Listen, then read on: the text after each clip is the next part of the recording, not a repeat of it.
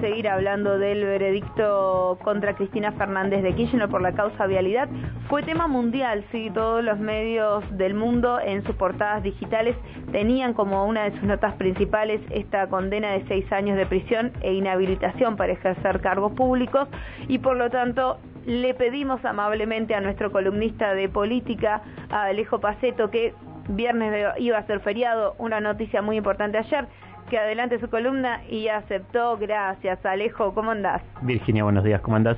Bueno, eh, como muy pensativa, vamos a decirlo así. Ayer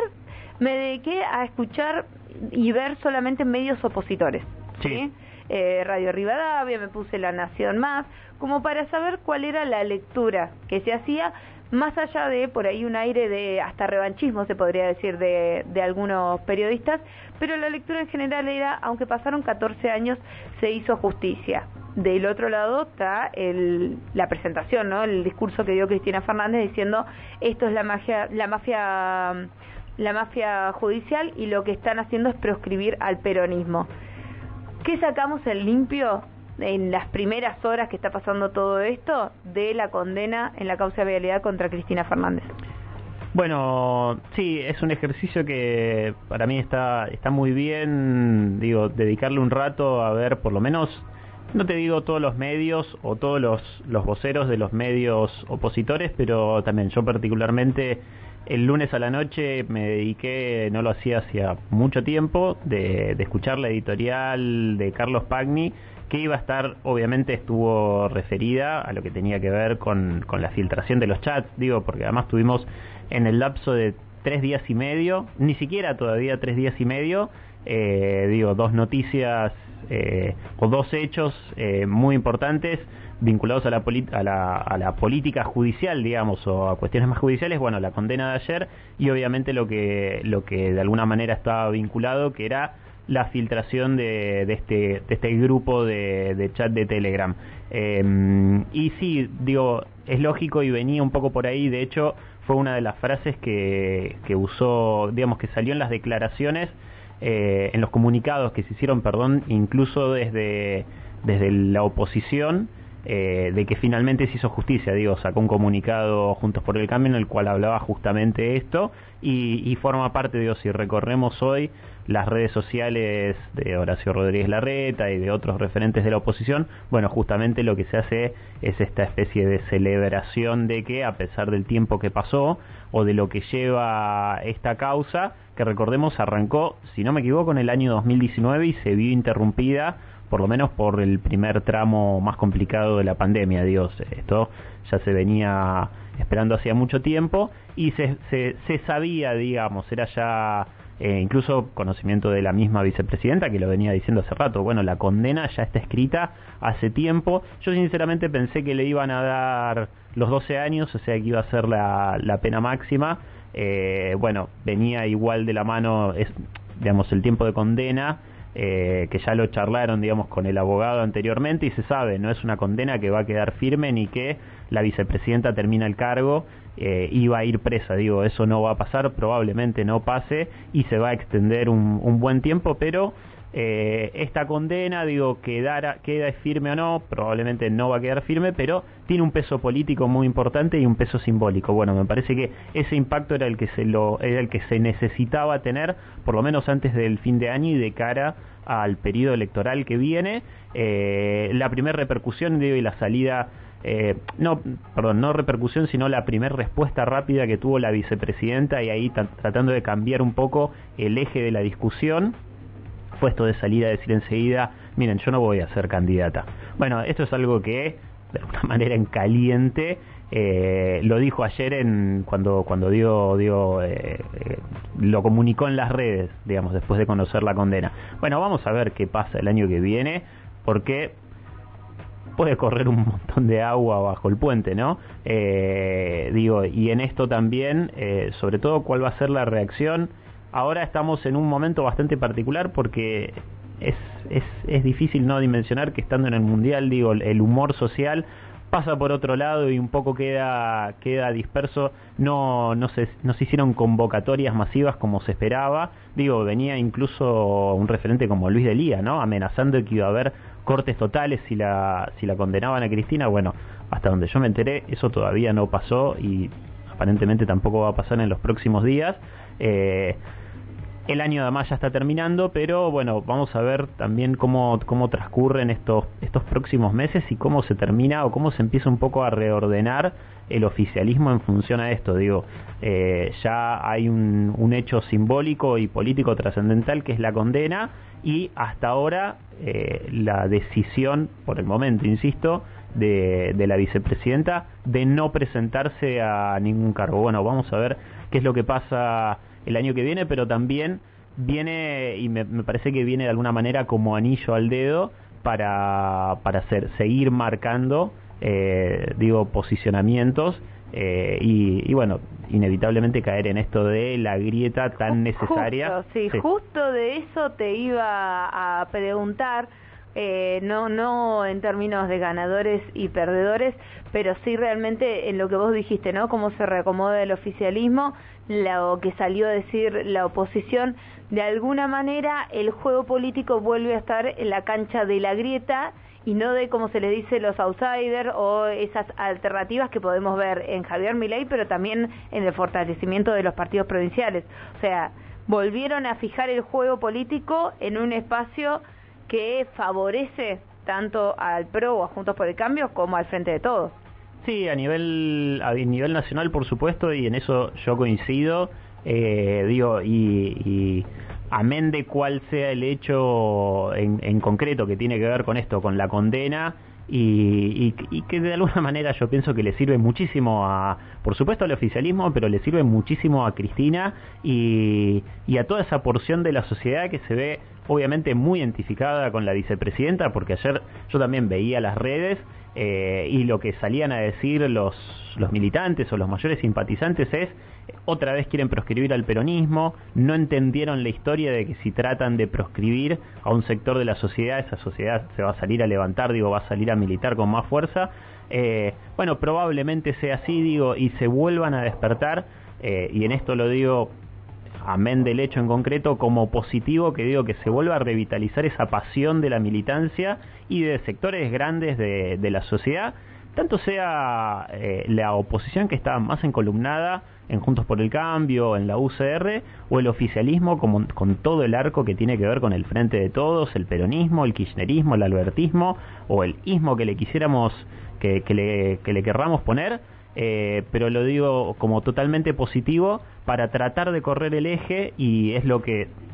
lo digo eh, esto totalmente a título personal, ¿no? Cuanto más podamos correrle el foco de atención eh, y de hecho sacarle protagonismo a expresiones como las que representa Javier Milei eh, y todo ese sector de la sociedad, bueno, para mí es un, es un buen signo de la democracia, ¿no? Eh, digo que, que si en este caso sirve para alimentar eh, una grieta que se circunscribe y deja por digo se circunscribe a, a los partidos mayoritarios y, y les, le quita relevancia a, espacios como el de Javier Milei, bueno, para mí es totalmente positivo.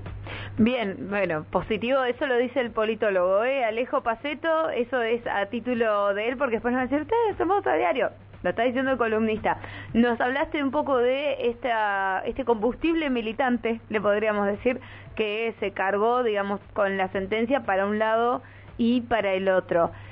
Quienes no son militantes también de alguna manera se vieron interpelados, ¿no? Digo, eh, incluso quienes no militan en espacios que salieron a apoyar o a promover la fórmula de Alberto Fernández, Cristina Fernández, eh, y quienes tampoco son ni del PRO ni de Milei, pero ven con malos ojos lo que entienden un, como un hecho de corrupción, también eh, se vieron interpelados por esto. La sentencia, desde lo que es el Poder Judicial, para vos como politólogo, termina ayudando a la recomposición institucional que necesita esa democracia y la república o la está sigue o sigue en este camino de si se quiere corroerla, ¿no? Un poco por el descreimiento que tiene la gente de las instituciones. Bueno, una cosa no quita la otra, creo que el digo, más allá de, de, del hecho en particular, el descreimiento sobre la justicia no es algo nuevo y no creo que esto lo, lo, lo logre cambiarlo, ¿no? O, logre profundizar. Digo, hay gente que me parece que no va a decir a partir de esto, no, bueno, la justicia era totalmente parcial e impoluta y con esto se volvió un poder corrompido. No, creo que, eh, digo, y están los sondeos que avalan lo que estoy diciendo, que la confianza que hay en general del, sobre el poder judicial, eh, digo, no, no, no, está en, no está en su mejor momento hace rato, digo, y además también eh, digo, teniendo en cuenta lo que pasó sobre lo que se estuvo hablando domingo a la noche, lunes y por lo menos hasta gran parte del martes, que tiene que ver con los, lo que trascendió en estos chats donde hay miembros del Poder Judicial, bueno, también le suma algo de decir, no, bueno, la justicia eh, no es el poder que debería ser, van a seguir existiendo cuestionamientos y dudas sobre la, si querés, transparencia o buen funcionamiento de algunas instituciones, eso creo que no lo va a modificar, no lo modifica esta sentencia, pero sí vuelvo a lo anterior, por lo menos, y no quise solamente circunscribirme a aquellos que son participantes activos o que militan. Digo, hay un sector muy grande de la sociedad que viene hace tiempo teniendo un descreimiento muy grande de las instituciones. Esto no lo va a cambiar, pero sí me parece que por lo menos volver a cierto tipo de polarización que muchas veces nosotros, eh, bueno, decimos que en algunas circunstancias, en algunos casos en otros países, de alguna manera no, eh, no fue lo, lo más beneficioso, digamos, para la sociedad. Digo, hablamos de las elecciones pasadas en Brasil, pero era polarización en otros términos. Eh, digo, había otras discusiones o, digamos, pasaba por otros temas, me parece ahí la, la polarización para el caso de Brasil, pero, pero sí, digo, se, se, va a alimentar, se va a seguir alimentando esta polarización y me parece que en definitiva si, si lo que vamos a estar discutiendo es de política, va a ser en definitiva beneficioso, ¿no? ¿Qué tema que, que abriste? Porque mencionaste a Brasil y vos dijiste la polarización es distinta, sin embargo, hay, si se quiere, yo de hecho ya se lo preguntaba al, al exdiputado Beto Vivero, hay como una idea de enlazar las situaciones de Cristina Fernández con Lula da Silva, ¿no? El actual presidente electo de Brasil entra en funciones en enero, que también estuvo condenado y estuvo preso, sí, por una causa de corrupción, pero vos lo lees distinto. No, a ver, eh, los procesos judiciales le podemos encontrar algún tipo de paralelismo. Yo me refiero a lo que tenía que ver con, la, con lo que se dio en la polarización en la, en la última elección brasilera, en la cual, si querés, lo reducimos mucho y, y la discusión era comunismo sí, comunismo no. Digo, en Argentina, por suerte, no estamos pasando, por lo menos por ahora, lo hemos visto en otras ocasiones, quizás desgraciadamente vuelva a eso a ser un tema de debate en Argentina, espero que no, pero a, lo que me refiero es que de alguna manera se va, se, digo, se alimenta esta grieta que igual lo he dicho en otras ocasiones en esta columna, es algo que por ahí nosotros o hay un espectro de la sociedad que cree que la grieta es dañina o es algo que perjudica la discusión política, no, bueno, es algo que es histórico, se le han puesto distintos nombres eh, y que sí, termina alimentando, por supuesto, eh, la política y el sistema político de nuestro país y no lo veo como algo perjudicial, sino todo lo contrario, es parte de la dinámica y de la idiosincrasia política, no solo Argentina, sino en todo el mundo, ¿no? Sí, Estados Unidos tiene... republicanos y demócratas, digo... Totalmente, o sea, su sistema democrático está basado en dos sectores. Sí, sí, es, es, es, es, bipartidista, digamos. Nosotros acá tenemos algunas otras, otras diferencias,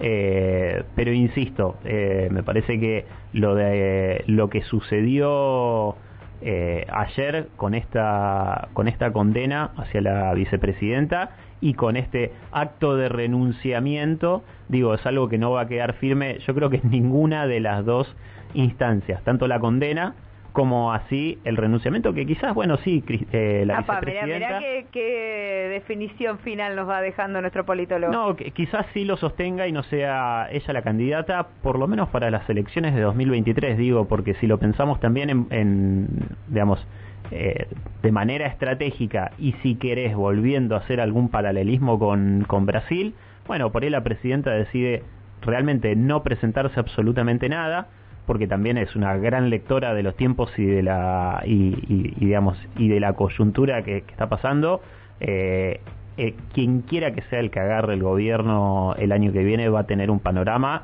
muy muy difícil eh, a nivel económico y social y quizás la, la lectura y la estrategia de, de, Cristina Fernández de Kirchner sea yo ahora no me voy a hacer cargo, voy a hacer, voy a eh, digamos, eh, seguir acrecentando mi capital y mi liderazgo político en estos cuatro años que se vienen, en el cual yo no voy a participar metida en el juego de la política y vuelvo además como una condenada política para las elecciones de 2027. Claro. No. sí, 2023, cuatro años. Sí. 2027. Sí, sí, sí, tal cual. Sí, sería 2017 elecciones, 2028. Claro. Eh, así sería. Sí. Alejo, muchísimas gracias por este análisis, por haber adelantado la columna también. Recordarle a la gente, a la gente cómo sigue la conversación con vos. Arroba el Colorado en Twitter. Arroba el Colorado, entonces, si lo quieren pelear, si le quieren preguntar algo, bueno, lo que sea, ahí lo encuentran, sí, en Twitter. Eh, porque bueno, obviamente todos tenemos una opinión y me parece que eso es muy importante y también es un poco de lo que él describía, ¿no? De lo que es la política en Argentina.